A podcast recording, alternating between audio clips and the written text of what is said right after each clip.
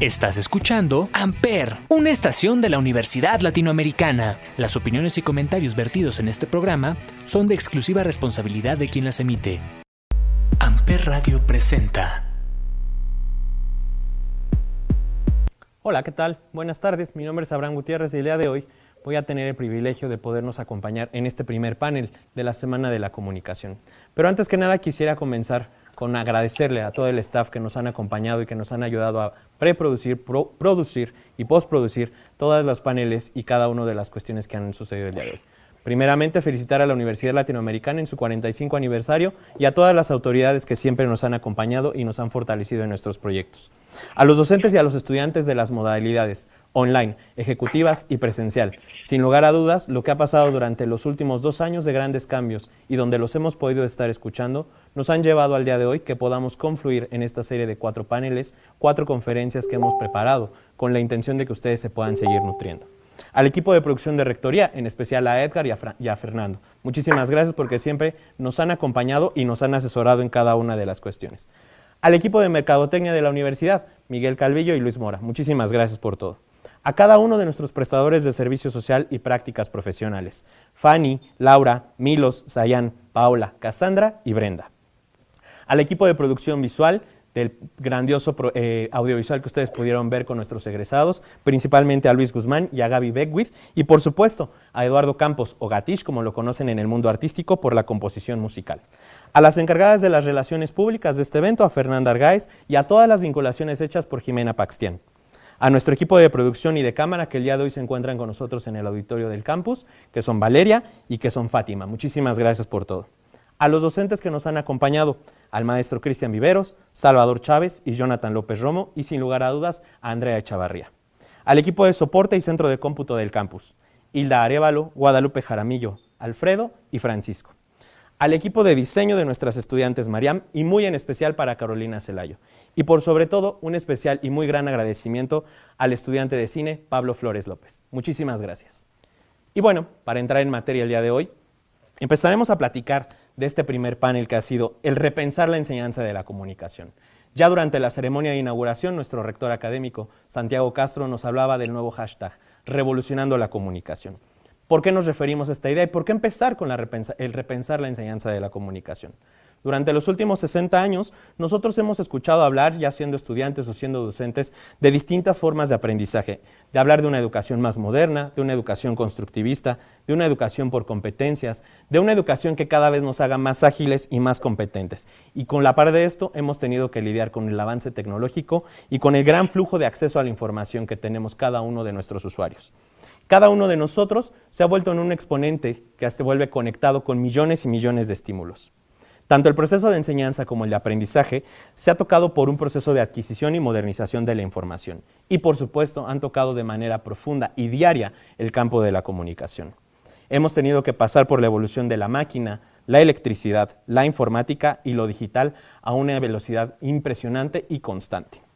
Adaptar la forma en la que en el campo de la comunicación se debe enseñar tanto a las presentes como a las futuras generaciones, a través de las distintas propuestas que nuestros ponentes nos traen el día de hoy, es sobre lo que queremos debatir y sobre lo que queremos reflexionar. Así es que a lo largo de esta hora, la doctora Ruth Hildebranda López, la maestra Irene Soria y el maestro José Luis Castillo Cano, a quien en un momento más les presentaré con su semblanza, pues es sobre lo que platicaremos el día de hoy.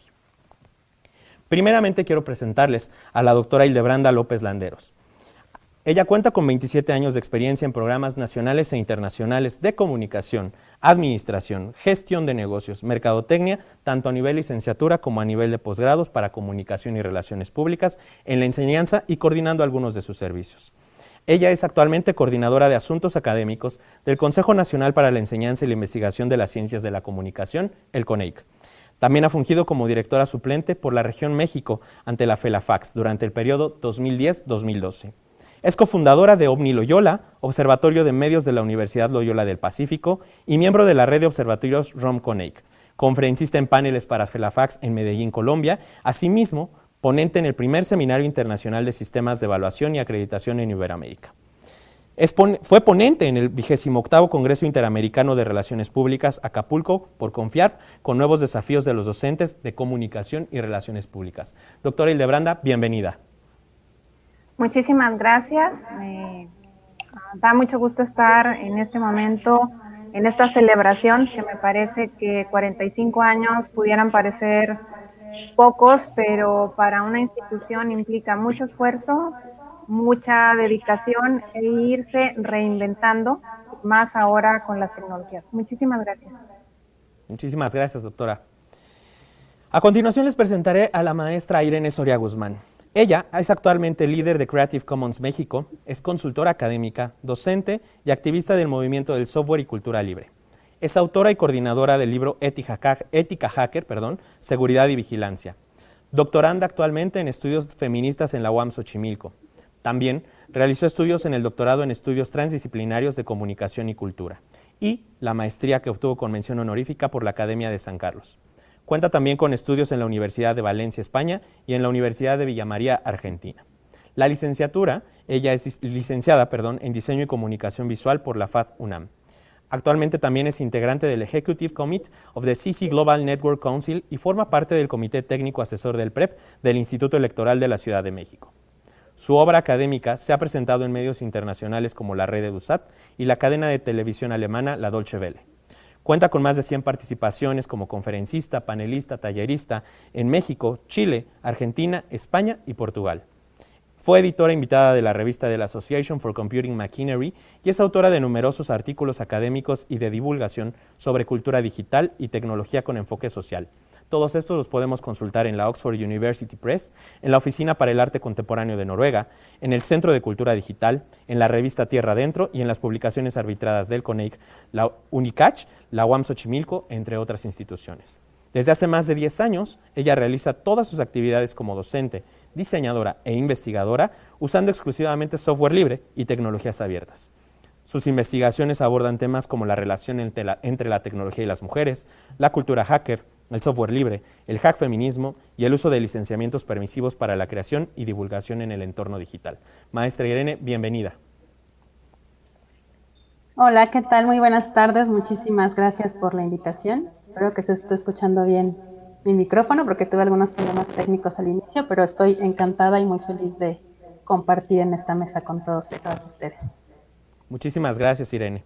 Y bueno, para cerrar este panel estaremos presentando al maestro José Luis Castillo Cano, un hombre totalmente de casa y un hombre al que siempre nos da muchísimo gusto que nos pueda acompañar y se pueda dar el tiempo de acompañarnos. Él pertenece a la primera generación X. Se asume como un contador de historias, un planeador estratégico y un creativo publicitario, formador de talento profesional.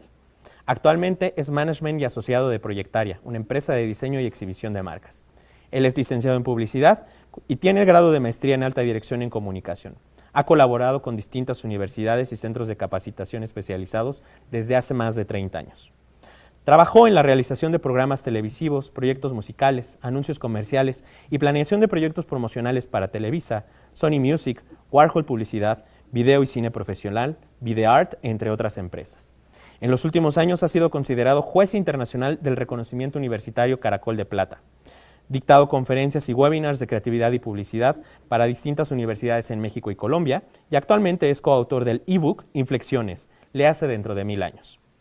Ha sido distinguido con distintos reconocimientos académicos y profesionales por su labor de trainer y coach por parte de la Asociación Nacional de la Publicidad, por parte de Totem, la revista del publicista, por Caracol de Plata, por el MUNAL, por el Museo Nacional de Arte, la Delegación Benito Juárez, el World Trade Center, la Universidad Cristóbal Colón en Veracruz, la Universidad Noreste en Tampico, el Centro Avanzado en Comunicación Eulalio Ferrer, el Centro de Estudios en Ciencias de la Comunicación, el Centro Universitario de Comunicación, el Instituto Universitario Ameriqué, la Miami Ad School México y, por supuesto, la Universidad Latinoamericana. Maestro José Luis Castillo, bienvenido y muchísimas gracias por poder estar hoy con nosotros.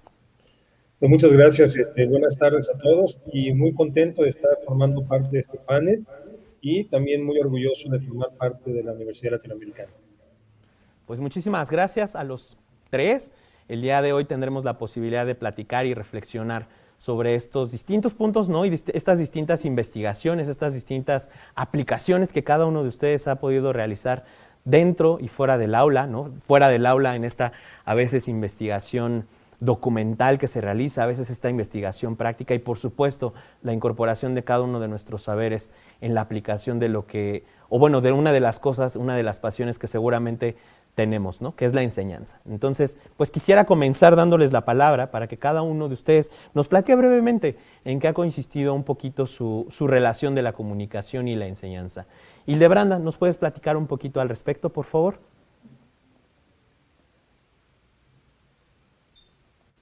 ¿Nos regalas tu micrófono prendido, porfa? Listo. Eh, ahí me escuchan bien.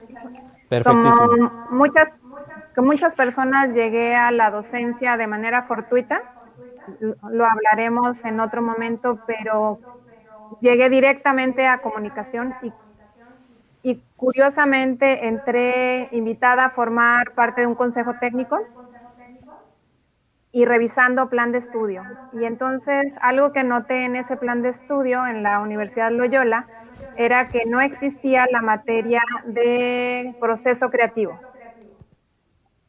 que yo había recibido en la universidad. Entonces la propuse y la diseñé, hice lo mejor que pude con la materia y cuando nos aprobaron el plan, me dijeron, no hay quien la imparta. La única persona que la conoce eres tú. Así entré a dar clases en comunicación y así me enamoré de la docencia y soy una ferviente convencida que la creatividad es básica para el desarrollo no solo de los comunicólogos, sino de cualquier profesión.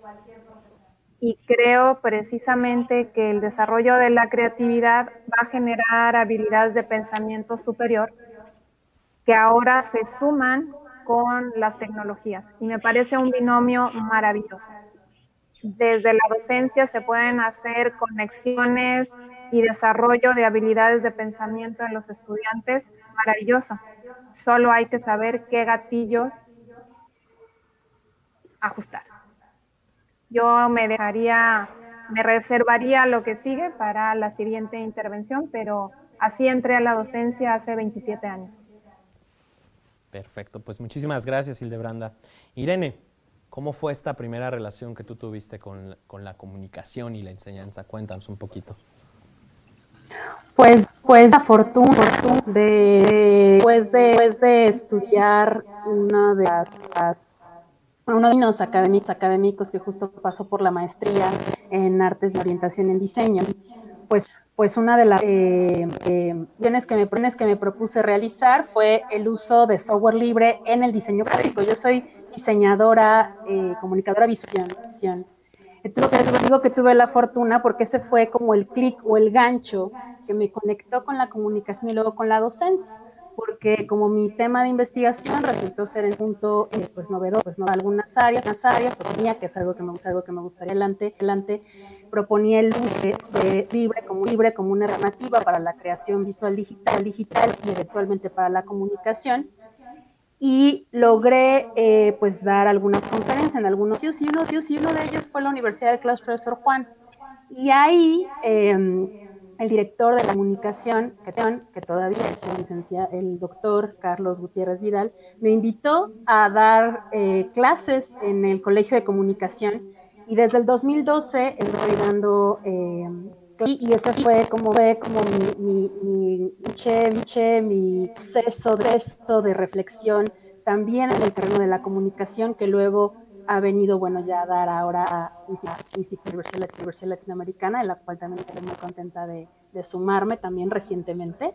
Pues, y pues bueno, eh, mi, mi, conexión de la, de, la, enseñanza con la comunidad que veo, que veo o siempre es muy, muy, muy, muy en el tenor de la, la eh, de, la esfera social, ¿no? vincular todos los, todos los conocimientos y los procesos creativos a un bien social, a un bien común, colaborativo, colaborativo, creo que es algo que ha motivado mucho, en, particularmente la, desde, desde donde yo observo, miro y, pretendo proponer la comunicación. ¿no? Yo dejaría ahí para después empezar a conectar con otros, en otros puntos.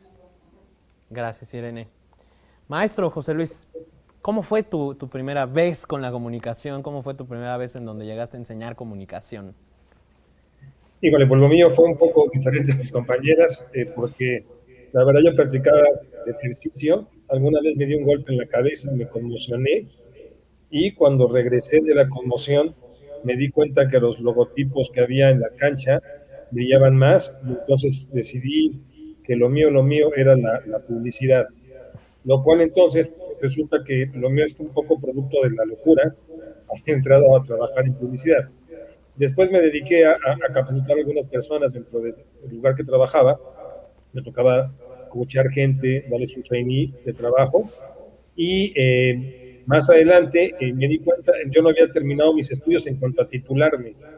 Entonces, con el tiempo, regresé a titularme porque me di cuenta que es muy importante, eh, además de, de, tener el, simplemente el grado, es cerrar ciclos. Regreso a una universidad y en mi universidad este, me dijeron que me faltaba el servicio social. Esto siempre se lo comento a mis alumnos porque es bien importante cerrar ciclos, porque tú nunca sabes qué pueda ocurrir en el futuro.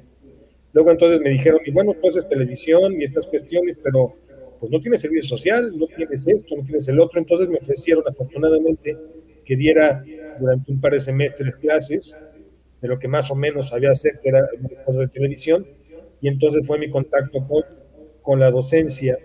Y ahí me quedé 30 años este, mezclando mi trabajo profesional con eh, la parte de la docencia, y la cual me hizo profundamente feliz. Soy una persona muy, muy, muy, me considero un afortunado de poder estar compartiendo el aula de clases con los, con los alumnos.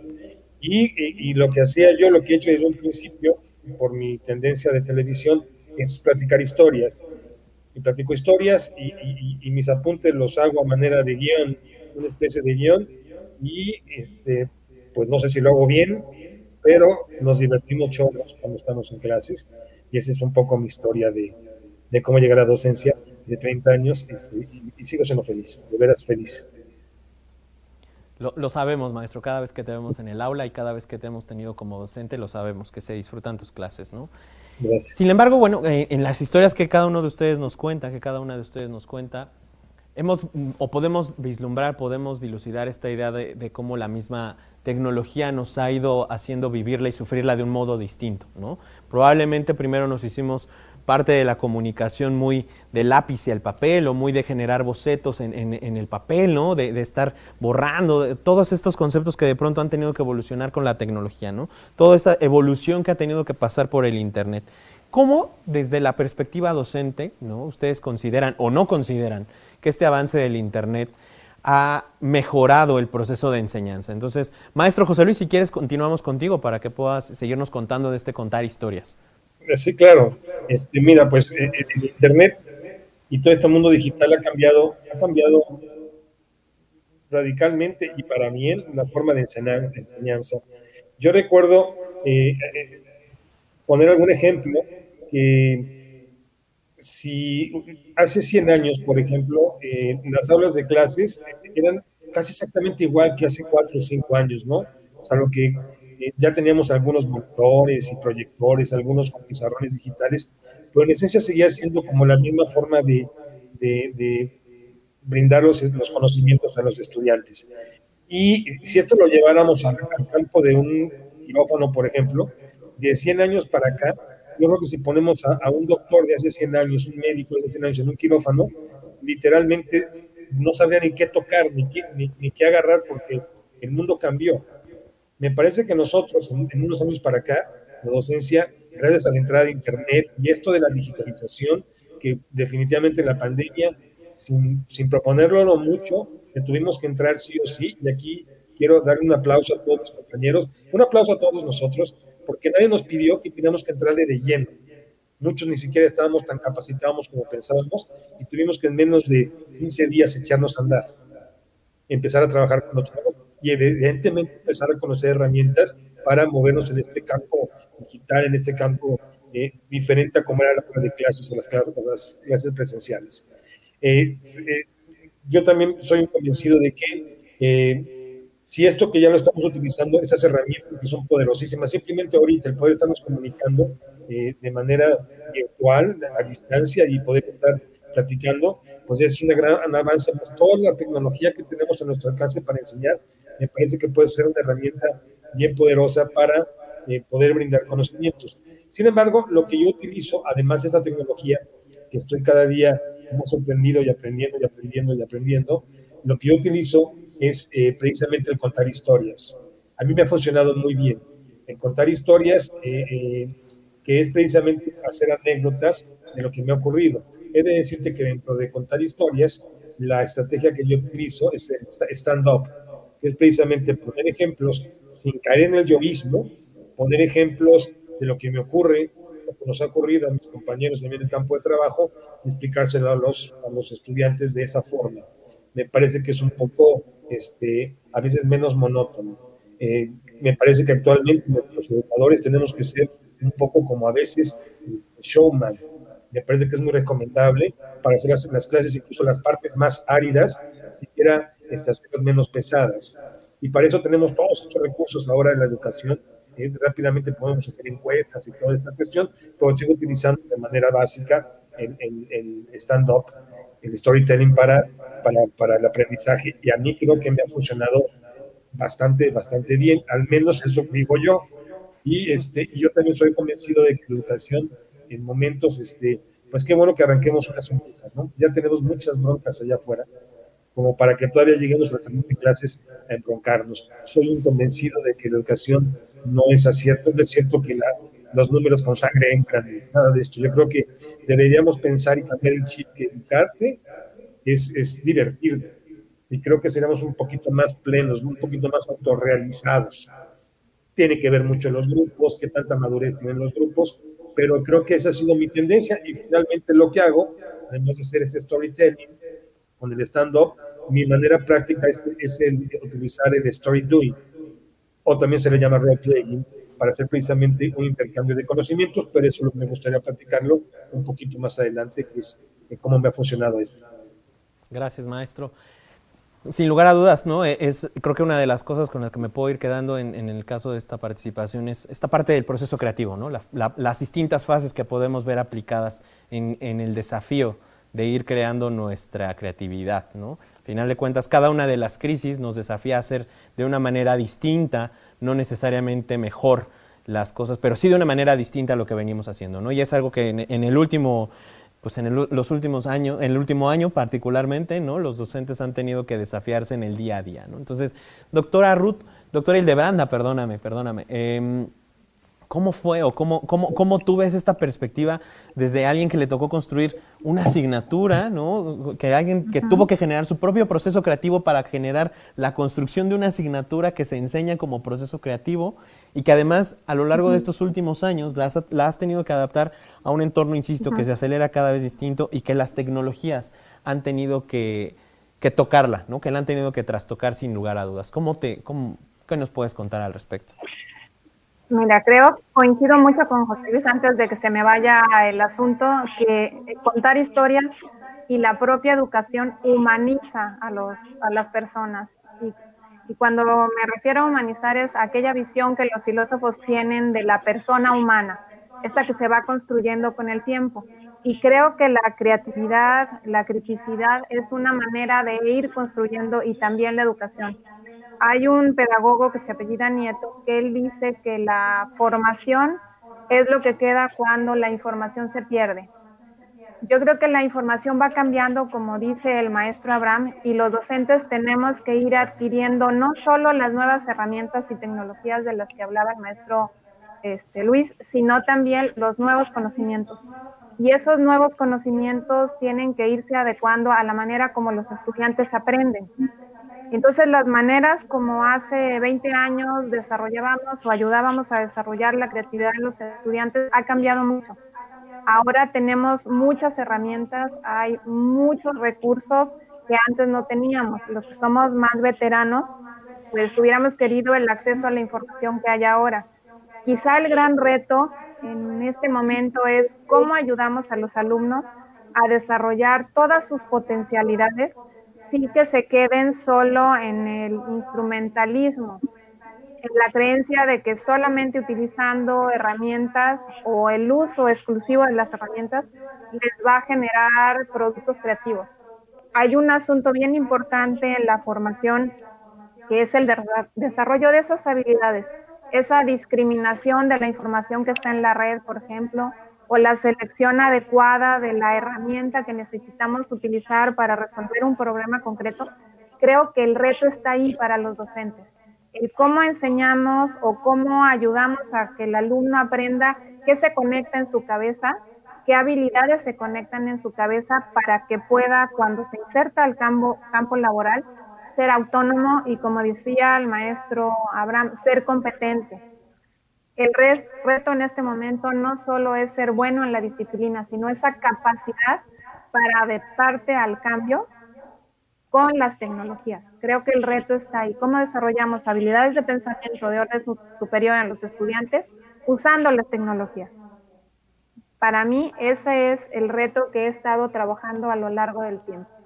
Yo uso igual que José Luis, por ejemplo, eh, las novelas de ciencia ficción para motivar a los alumnos en la investigación. Enamoro a los alumnos de la investigación a través de las novelas, poniéndoles retos a través de las películas que pueden ver, a través de las series y acercándolos a la realidad que ellos les interesa.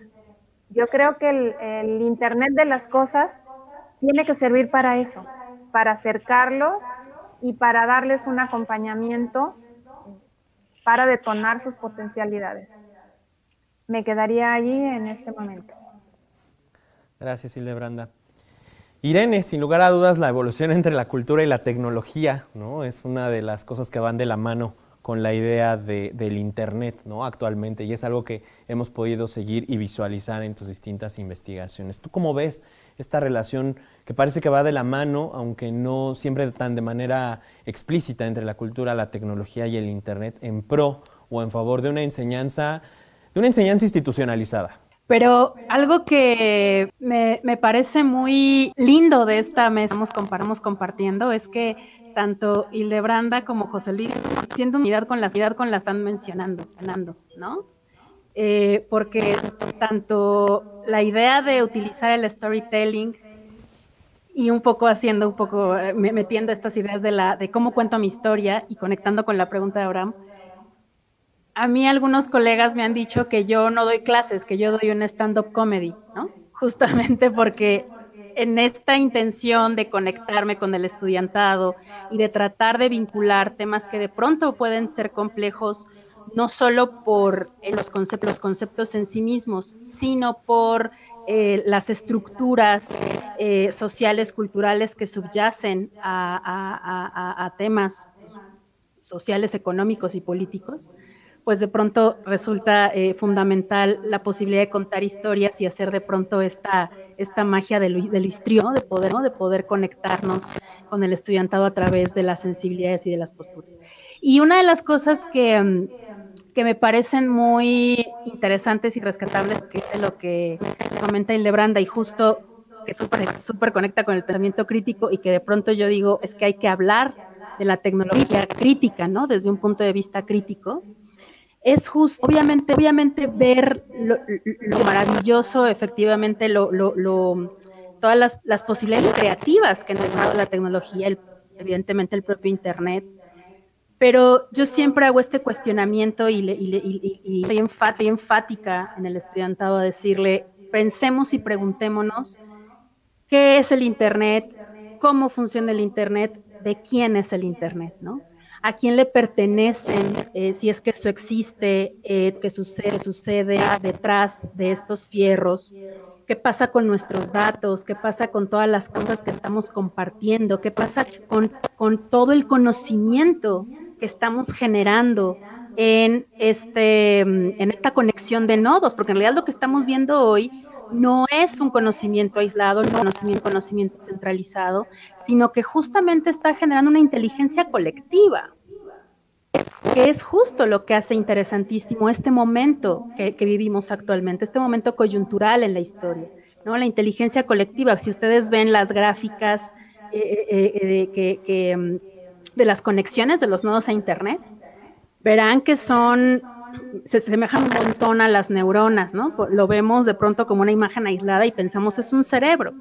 Bueno, porque en eso es en realidad, ¿no? O sea, me parece que el Internet, eh, que se conecta luego con Internet de las cosas, que se conecta con, una serie de datos que luego socialmente se han conectado con otros temas de de datos, ¿no?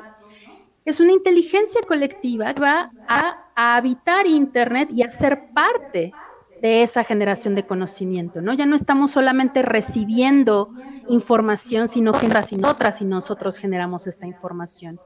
Entonces, frente a eso, coincido un montón con la doctora Idebranda cuando decimos, ok, pero preguntémonos cómo vamos a utilizar eso para no ser nosotros los que, digamos, que no nos use la tecnología, sino que seamos nosotras y nosotros los hacedores de la tecnología. Entonces, de pronto cuando pienso en estos avances, insisto, ¿no? De sí, maravilloso, estamos ahora conectadas, cada quien en su lugar, y nos están viendo un montón de personas y esto va a quedar en el, en el tiempo. La pregunta es, ¿en dónde queda? ¿Quiénes son las personas que están eh, controlando de alguna u otra manera estos datos, este flujo de información? Qué pasa con la famosa gobernanza algorítmica, ¿no? Que hace que nos llegue a unas este, personas cierta información y a otros otra. El hecho de que le llegue información distinta al estudiantado, que, tengan la, posibilidad de acercarse a otra información que no nos llega a nosotros, porque, hashtag, porque el algoritmo, Entonces, yo siempre digo, el algoritmo que nadie sabe, que nadie conoce, que nunca nadie lo ha visto, es como el nuevo Dios, ¿no? El Dios medieval. es que, ¿por qué estoy viendo esto? Pues es el algoritmo y nunca nadie ha visto el dichoso algoritmo. Un poco, un poco lo, que, lo, que, lo que procuro o he intentado hacer en clase, clases, eh, sobre todo que, en mi caso enseño mucho comunicación y tecnología y sociedad, que es como un poco el vínculo que he logrado hacer, es justo el cuestionamiento de quién hace la tecnología que, usamos, ¿no? Que dejemos de, mitificarla, de creer que es algo eh, intocable, ¿no? Que el Internet está por ahí en una nube, ¿no? No es una nube, ¿no? Son servidores, son cables conectados que pasan abajo del mar, ¿no? Dato, el 95% de la conexión a Internet pasa por debajo del mar, ¿no? Entonces, que todos estos cables, ¿no? Por donde pasa nuestra información es físico y que tiene eh, eh, eh, un lugar, digamos, en, donde, en donde habita, ¿no? hay empresas que están, que están atrás de ello y que, bueno, al final de cuentas se conectan con un montón de cosas más que creo que es importante vincular justo no solamente al contar la historia, contemos la historia de Internet, ¿no? Contemos cómo llegó a ser lo que es hoy, claro que hace que todos estemos conectados, pero también contemos esa otra historia, ¿no? Nos que, no nos quedemos solamente con una sola historia, vayamos a ver qué pasa con, no sé, de pronto pienso siempre en estas cosas, no puedo dejar de pensar, ¿no? Que el hecho de que estemos conectados ahora en pandemia 24 horas, 365 días del año y que Internet esté funcionando todo el tiempo, implica que haya servidores conectados 24 horas, 365 días del año, utilizando un montón de energía, un montón de agua, ¿no? Eh, eh, eh, de pronto, pues, eso se, refleja, eso se refleja en contaminación, etcétera. Sin afán de salirme un poco de, de, de, la historia, creo que es parte de tratar de conectar estos nodos que decíamos, pensar la tecnología, sí, ver, por supuesto, todas sus maravillas, pero no dejar de ver y mirar las historias, otro tipo de historias, otras historias, ¿no? Así como otras formas de hacer y sobre todo desde el punto de vista crítico, ¿no? La tecnología crítica, que a mí me gusta mucho llamarle así. Pero no sé si eso conecta un poco, mi querido Abraham.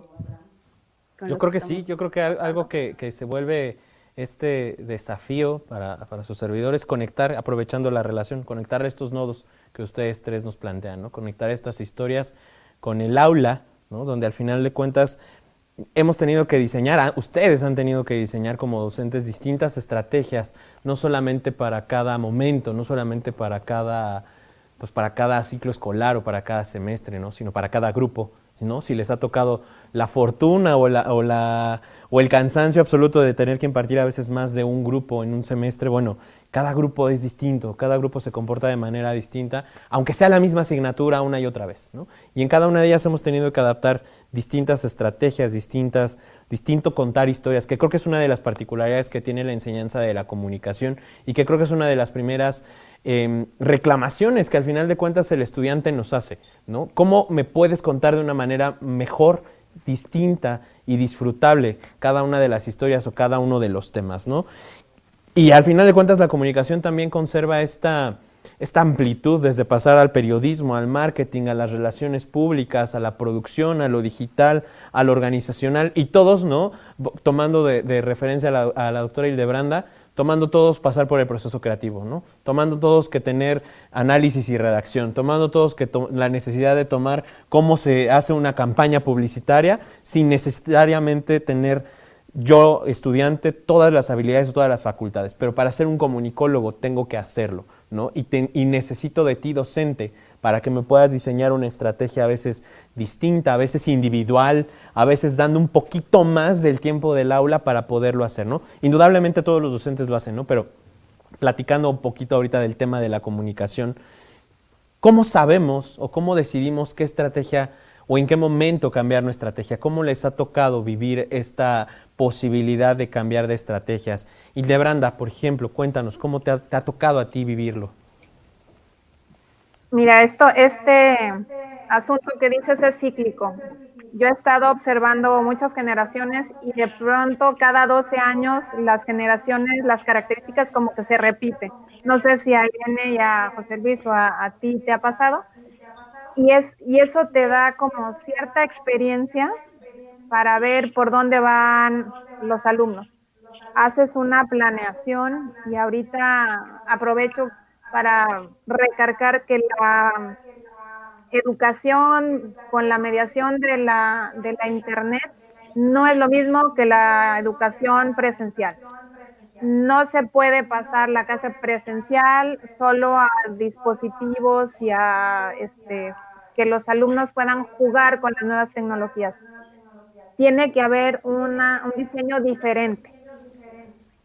Entonces, en esta migración involuntaria por la cuarentena, dijera, dijéramos los colegas, hemos tenido que aprender a diseñar diferente. Y yo creo que una, una forma de poder hacer estas adaptaciones es conociendo el primer día a tus estudiantes si no has tenido contacto con ellos. Quiénes son, qué piensan, qué, cuáles son sus miedos, cuáles son sus motivaciones. Y diseñar actividades que enseñen y que se ajusten a sus modos de aprendizaje.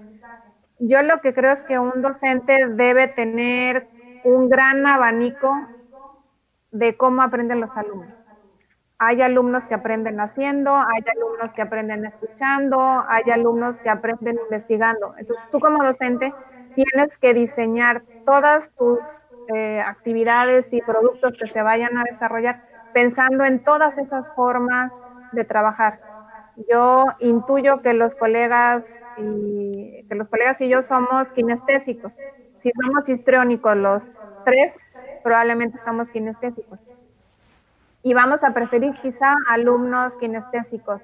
Y el reto está en cómo diseño para visuales, cómo diseño para auditivos, cómo diseño para personas que hacen introspecciones fuertes.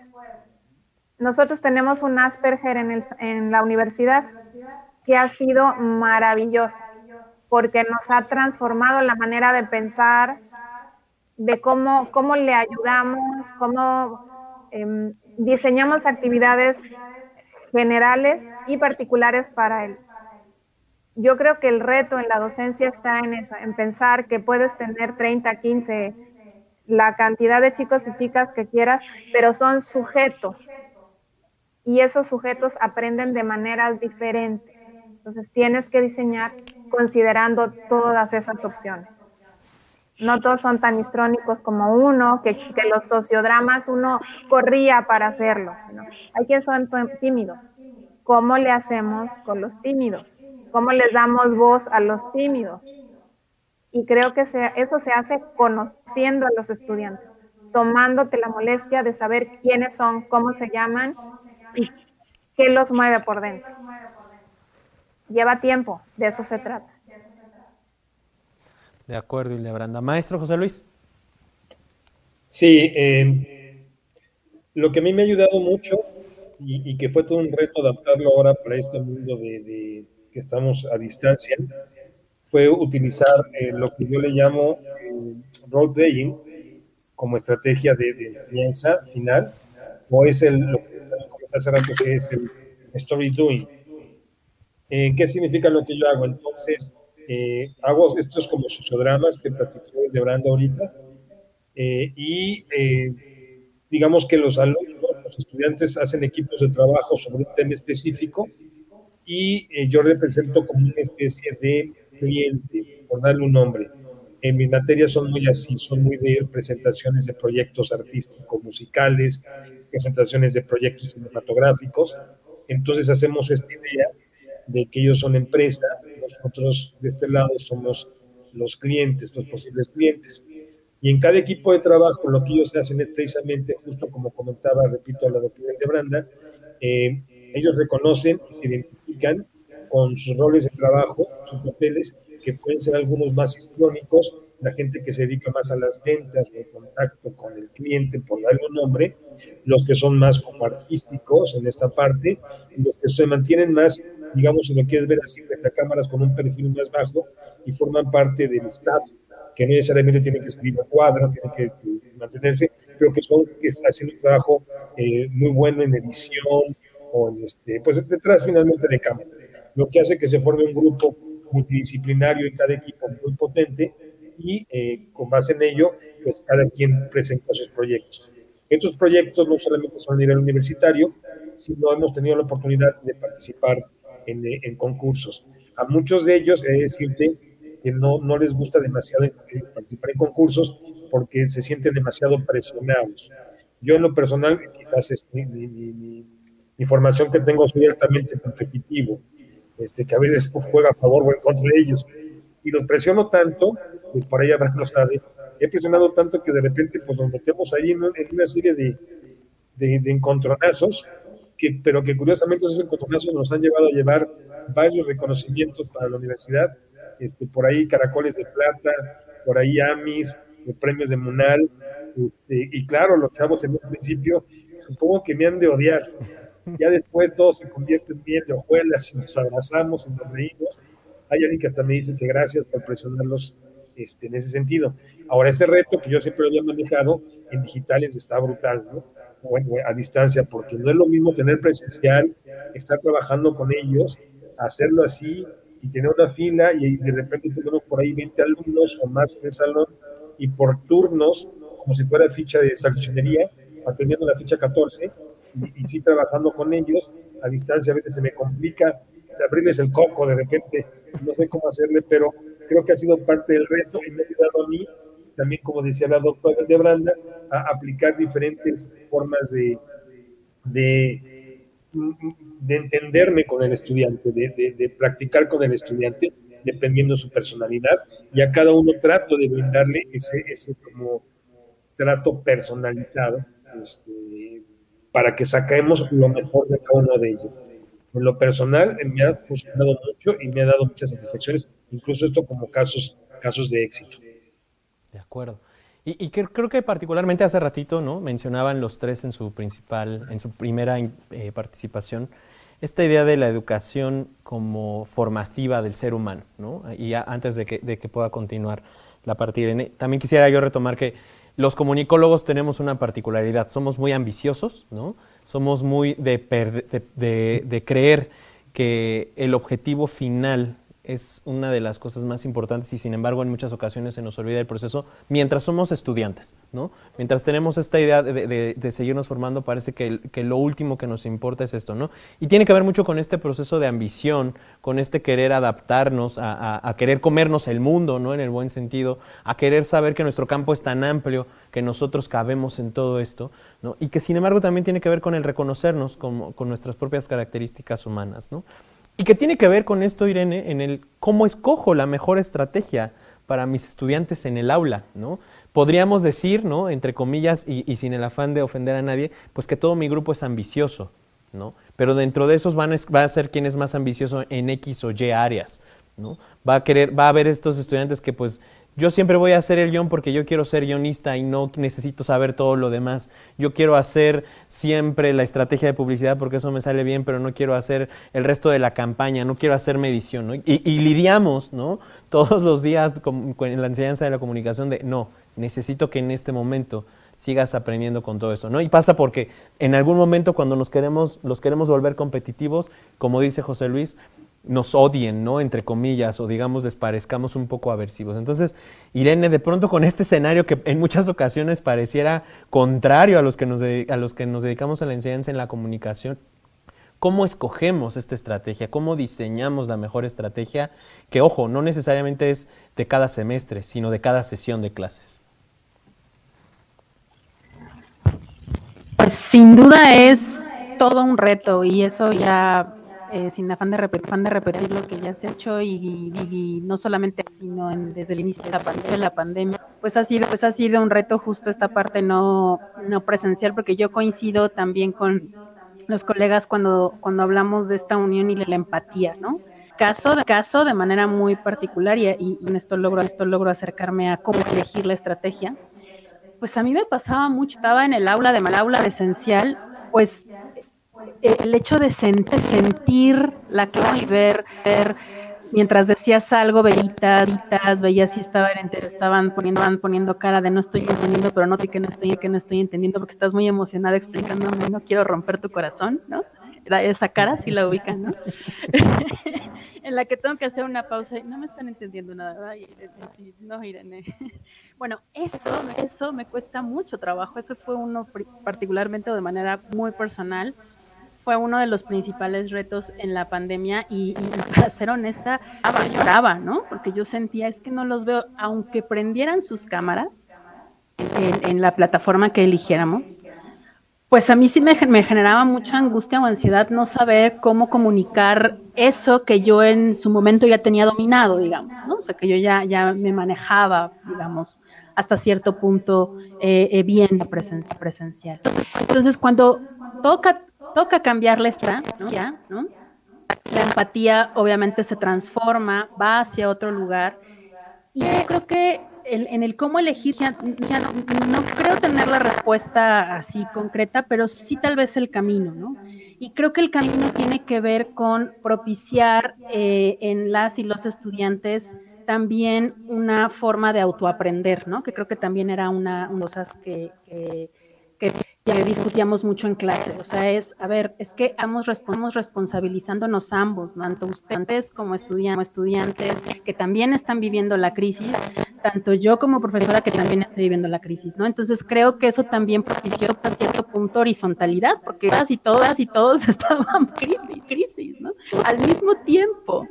Entonces, el hecho de que todas y todos estuviéramos sufriendo, no sé, ansiedad, que algún alumno dormir porque, pues obviamente, pues obviamente los ciclos del sueño cambiaron en el encierro y así un montón de historias, pues justamente hizo que nos uniéramos, ¿no? Ahora sí que en el sentimiento de, sobre todo, en, yo lo, lo ubico como el principio de la mitad de la pandemia, pues, pues eh, eh, unirnos por, por, la crisis, ¿no? Porque además el miedo de, enfermarse, de tu familia, hubo, hubo este, estudiantes que tuvieron familiares o amigos eh, que enfermaron o ellos mismos se enfermaron. Entonces, bueno, lo que quiero decir con esto es que la, la estrategia a seguir pues tiene que, que, ser quizá dar las herramientas para que de manera individual, a mí me gusta mucho el concepto de individualidad colectiva, ¿no?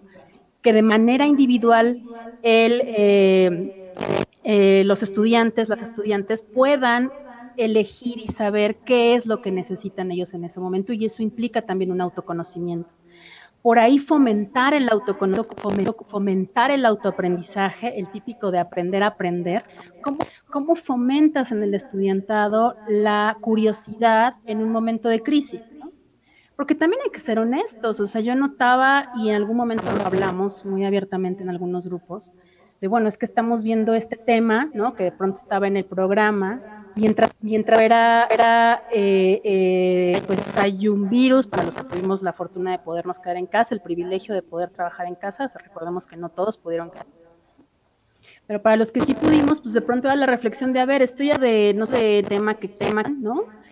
Y de pronto, de pronto nos sentíamos hasta cierto punto, eh, pues en un absurdo, ¿no? Hablando de un tema que de pronto, mientras que afuera había una crisis y no había, había contagios, estábamos en el punto más alto.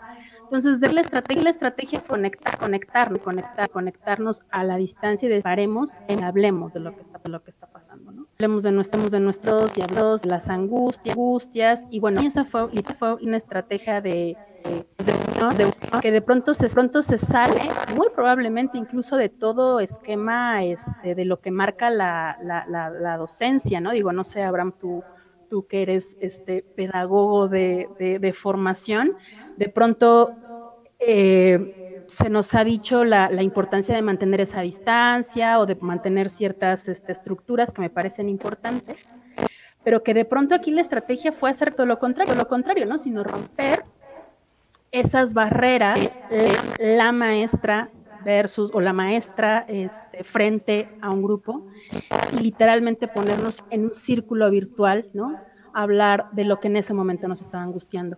Al final, a mí esa estrategia no, no, eh, porque fue una manera de, insisto, por muy cursi que se oiga, siempre me disculpo de mi cursilería, pero la verdad es que no ha funcionado en esta época, pero sido, sido, sido eso, este, pues llorar, ¿no? Así nos ha pasado que nos, o sea, también se me dan por eso las lagrimitas. Y lo que pasó fue que ese contacto humano ese contacto emocional que de pronto nos da miedo también como docentes, porque obviamente pareciera que nos baja cierta autoridad, resultó ser una estrategia bastante útil porque entonces si podemos ver que la otra persona frente a ti también está, hasta cierto punto vulnerable, pues, porque tú puedes, puedes compartir esa vulnerabilidad. Entonces, la individualidad colectiva, cuando nos cuenta, cuentas de esa eh, vulnerabilidad, pues es más fácil comunicar y poder saber cuál es el cuidado que podemos tener después. ¿no? Si yo detecto la herida, pues va a ser más fácil el cuidado colectivo, o bueno, en este caso cuidado colectivo, a la larga. Entonces, en mi caso la estrategia fue esa, un poco, un poco, pues abrir corazones, ¿no?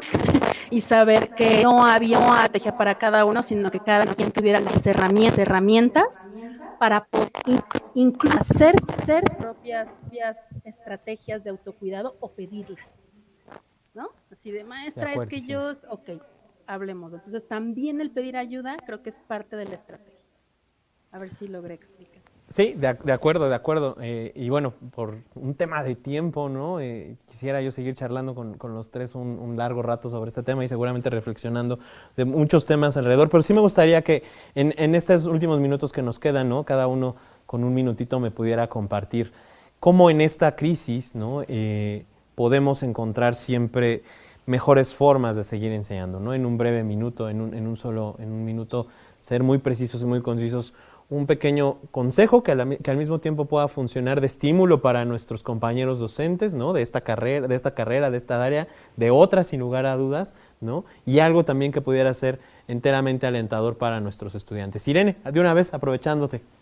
En un minutito, esta vez.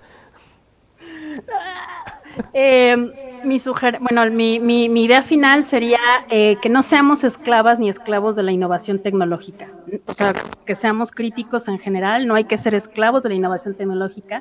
Pensar en otros modos de hacer, importantísimo, e ir más allá de la innovación y más bien centrarnos también en el desarrollo humano, que me parece también fundamental. Y otras formas de ese, la clave, ¿no? Otras formas de generar y crear. Gracias, Irene. Maestro José Luis. Sí, eh, tres cosas básicas, puntitos básicos. El primero, yo siempre pienso esto, estudiantes ni buenos ni malos, todos son bienvenidos de inicio, este, como Marshall, no todos somos Marshall, ni buenos ni malos. Dos, eh, tolerancia a frustración de ambas partes, porque a veces también tenemos grupos bien apáticos y nosotros estamos echando todas las ganas del mundo, o a la vez volteados, ¿no? Hay que jalarles, hay que automotivarlos para la pasión. Y tercero, prepararnos con toda la, inversión de, buen sentido y de humor para salir al escenario, perdón, al salón de clases, Showtime. Gracias, maestro. Hildebranda, en un minuto. Yo, yo coincido con Irene, soy del Club de las Cursis. Creo que el ser docente, si el ser docente te acerca a descubrir tu parte humana y a tratar de descubrir la parte humana en los alumnos. Yo recomendaría que no se pierda eso. Yo coincido que la tecnología es para usarla, no para perderse. Entonces, a los docentes seguirse preparando. Sé que de pronto desde la coordinación puede ser chocante que nos lo digan, pero hay que seguirse preparando para que no nos sorprenda como nos sorprendió, como decía José Luis. Para los estudiantes esta es una oportunidad maravillosa de desarrollar muchas habilidades porque las nuevas generaciones van a trabajar mucho más con las redes sociales, con el Internet que nuestras generaciones. Entonces, si ellos logran manejar emocionalmente el intervenir con las redes sociales, con el acompañamiento de los profesores, van a estar más que preparados para el futuro. Trabajar en su flexibilidad de pensamiento y en el manejo de las frustraciones. Coincido con los colegas. Pues muchísimas gracias. Yo nada más quisiera cerrar comentando que al final eh, educar es un acto político, es un acto que al mismo tiempo de ser político es un acto humano y al ser un acto humano es un acto de amor.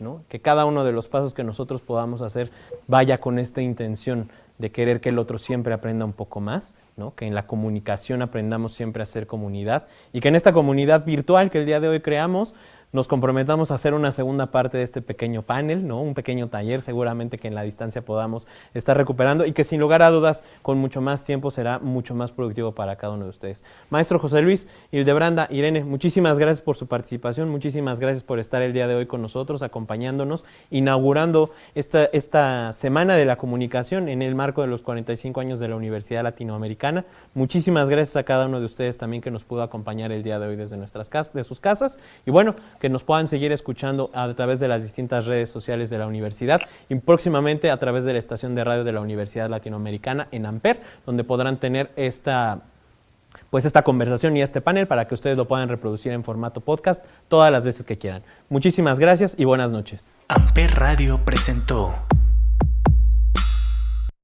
Amper, donde tú haces la radio.